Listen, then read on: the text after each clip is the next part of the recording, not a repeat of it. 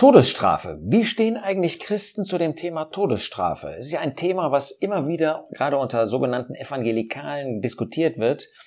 Und man fragt sich, was soll ein Christ zu dem Thema Todesstrafe eigentlich sagen? Nun, was soll ein Christ sagen? Das, was Gottes Wort dazu sagt. Und dazu schauen wir in Gottes Wort hinein. Ganz am Anfang hatte der Mensch jedenfalls kein Recht, einen anderen umzubringen. Das war immer Sünde, aber auch nicht das Recht, einen Tod zu rächen. Das finden wir in Verbindung mit Kain. In 1. Mose 4, Vers 15 lesen wir, dass Gott mit Kain spricht. Und der Herr sprach zu ihm, darum, jeder, der Kain erschlägt, siebenfach soll er gerecht werden, soll es gerecht werden. Und der Herr machte an Kain ein Zeichen, damit ihn nicht erschlüge, wer irgend ihn fände. Das heißt, wir sehen daran, dass Gott am Anfang dem Menschen nicht das Recht gegeben hat, Gericht zu sein, Gerichtsbarkeit auszuführen, sondern Gott hat sich das selbst vorbehalten. Das änderte sich aber nach der Flut, denn in 1. Mose 9 lesen wir, dass Gott dann zu Noah sagt, wir lesen das in Vers 6, Wer Menschenblut vergießt, durch den Menschen soll sein Blut vergossen werden, denn im Bild Gottes hat er den Menschen gemacht. Gott sagt also deutlich, er hat den Menschen im Bild Gottes gemacht, als Repräsentanten, als jemand, der Gott darstellt hier auf dieser Erde. Und deshalb ist es nicht erlaubt, einen Menschen umzubringen. Und wenn er das tut, wenn Blut vergossen wird, wer Menschenblut vergießt, der soll durch Menschen dann auch gerichtet werden. Das heißt, ab Noah finden wir, dass Gott dem Menschen eine Art Regierung überträgt, dass wenn jemand einen anderen tötet, dass dann ein Mensch Gericht üben soll, auch über den, der diesen Tod, diesen Mord ausgeführt hat.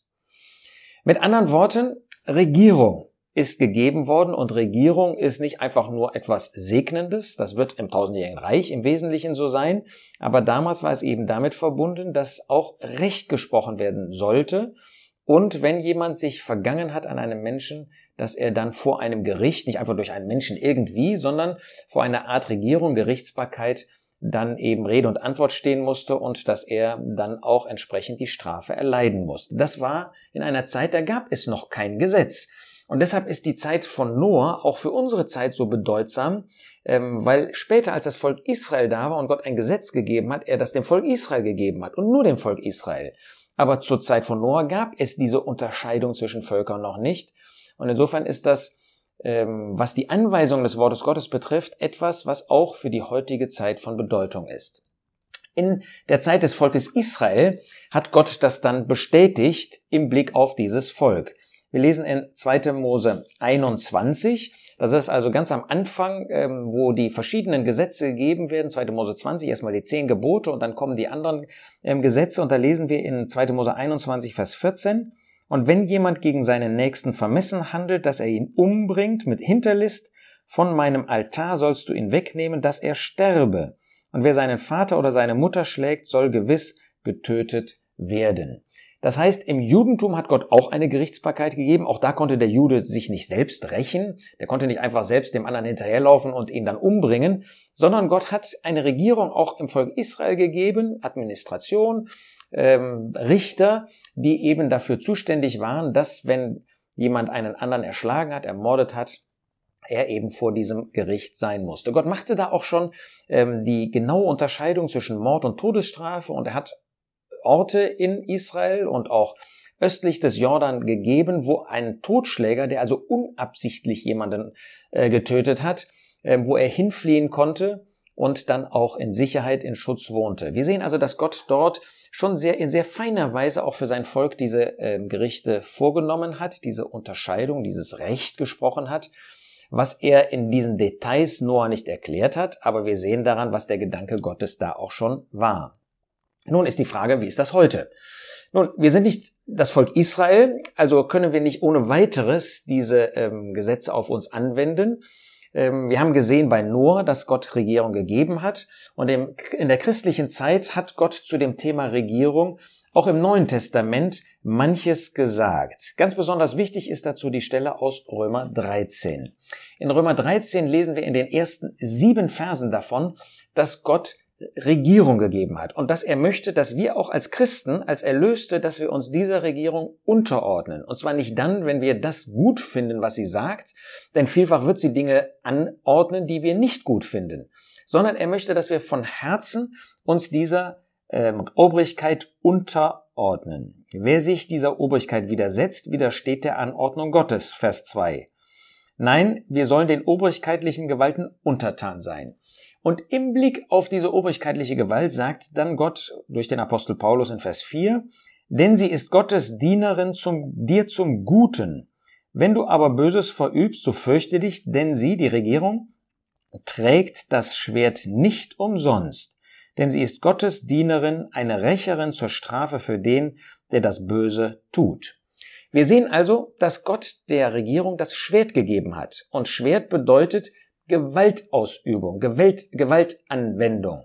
Ähm, wir lesen ähm, zum Beispiel in Matthäus 10, ähm, dass der Herr Jesus dort mit dem Schwert gerade Gewaltanwendung verbindet. Da heißt es in Vers 34, denkt nicht, dass ich gekommen bin, äh, Frieden auf die Erde zu bringen. Ich bin nicht gekommen, Frieden zu bringen, sondern das Schwert.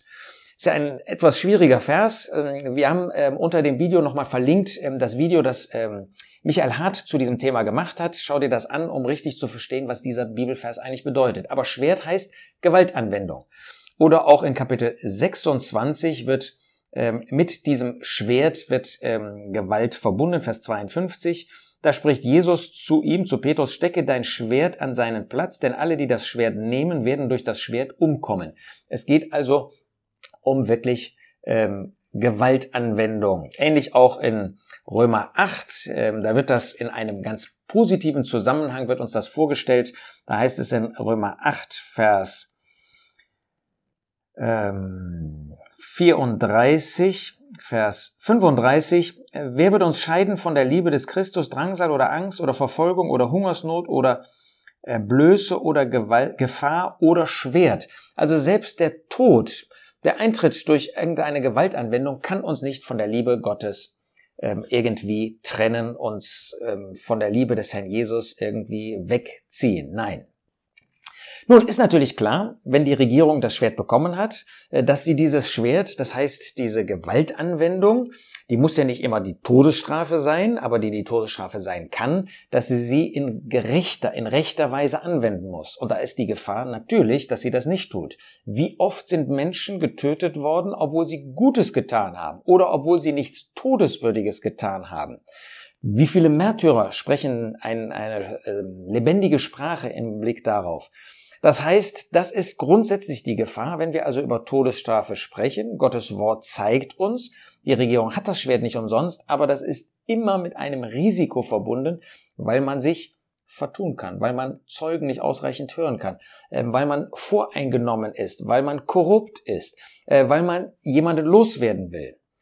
Also ist das Risiko der äh, Todesstrafe, dass man nicht ausreichend Zeugen gehört hat, dass man sich nicht ausreichend damit beschäftigt hat. Und trotzdem, obwohl es das Risiko gibt, sagt Gott, dass die Regierung das Schwert trägt und dass also Christen sich niemals beschweren dürften, wenn eine Regierung die Todesstrafe beinhaltet und dass die Todesstrafe wiederum nichts Unchristliches ist. Ja, man tut heute so, dass christlich nur das Sozial, das Liebenswürdige, das Nette so ist. Das Gegenteil ist der Fall. Im Christentum wird der Regierung jede Gewalt in guter, gerechter Weise natürlich zugesprochen. Nun, wir Christen, wir fordern natürlich nicht die Todesstrafe. Wir demonstrieren auch nicht dafür. Wir demonstrieren natürlich noch weniger dagegen.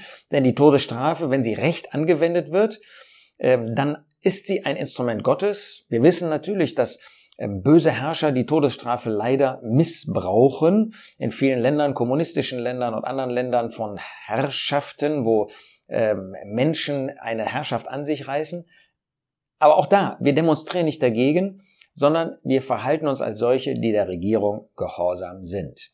Wir werben also nicht für die Abschaffung, wir demonstrieren nicht für die Abschaffung, wir sehen aber in der Abschaffung, wir sehen darin, dass in den meisten Ländern, die sich rühmen, jetzt sind sie irgendwie weitergekommen, jetzt sind wir, haben wir uns weiterentwickelt und wir brauchen solch eine Strafe nicht. Wir sehen, dass das vielmehr ein Zeichen des moralischen Niedergangs ist. Denn Gott hat der Regierung nicht umsonst, sagt Paulus, dieses Schwert gegeben. Aber andererseits freuen wir uns natürlich auf eine Zeit, wo dann wirklich Gerechtigkeit herrschen wird. Denn heute gibt es keine volle Gerechtigkeit. Die wird erst kommen, wenn der Herr Jesus kommt. Und der Schreiber des Hebräerbriefes, er spricht davon, und das ist ein wunderbares Zeugnis, äh, finde ich, wenn der äh, Schreiber des Hebräerbriefes in Hebräer 7 von Melchisedek spricht und sagt, der erstens übersetzt König der Gerechtigkeit heißt. Melchisedek. König der Gerechtigkeit. Wenn der Herr Jesus kommen wird, dann wird absolute, volle, vollkommene Gerechtigkeit auf dieser Erde herrschen.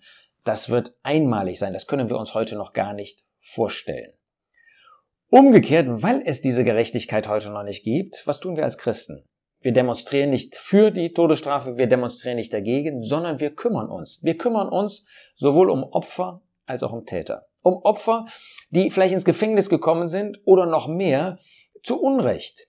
Und wir kümmern uns um sie, wir beten für sie, äh, wir besuchen sie, wir versuchen, das, was wir können, ihnen eine Hilfe zu sein. Wir nennen das Gefängnisarbeit oder Arbeit an solchen, die eben in bestimmte schwierige äh, Situationen gebracht worden sind durch Regierungen. Umgekehrt kümmern wir uns auch um Täter. Es sind Menschen, die eine lebendige Seele haben und deshalb Gefängnisarbeit. Auch in dieser Hinsicht ähm, gibt es solche, die bereit sind, Zeit und Energie einzusetzen, vielleicht auch ihren Ruf, ihre Reputation, um solche, die Täter sind, die Täter waren, um sie für den Herrn Jesus zu gewinnen. Gerade in Ländern natürlich, wo es die Todesstrafe gibt, kann man solche Menschen gerade noch, bevor sie diese Todesstrafe erleiden müssen, vielleicht vor dem ewigen Tod retten. Also lasst uns diese, dieses Thema jetzt nicht nur sehen als ein dogmatisches Thema, das ich so oder so betrachte, sondern als ein Thema, wo wir auch betroffen sind, wo wir gerne solchen Menschen, seien sie zu Unrecht im Gefängnis oder zu Recht im Gefängnis, wo wir ihnen helfen, damit sie die gute Botschaft annehmen und, wenn sie Christen sind, dass sie das Bewusstsein dieses Christentums in seinem wahren Wert noch kennen, neu kennenlernen und, soweit das für sie möglich ist, auch Gott verherrlichen.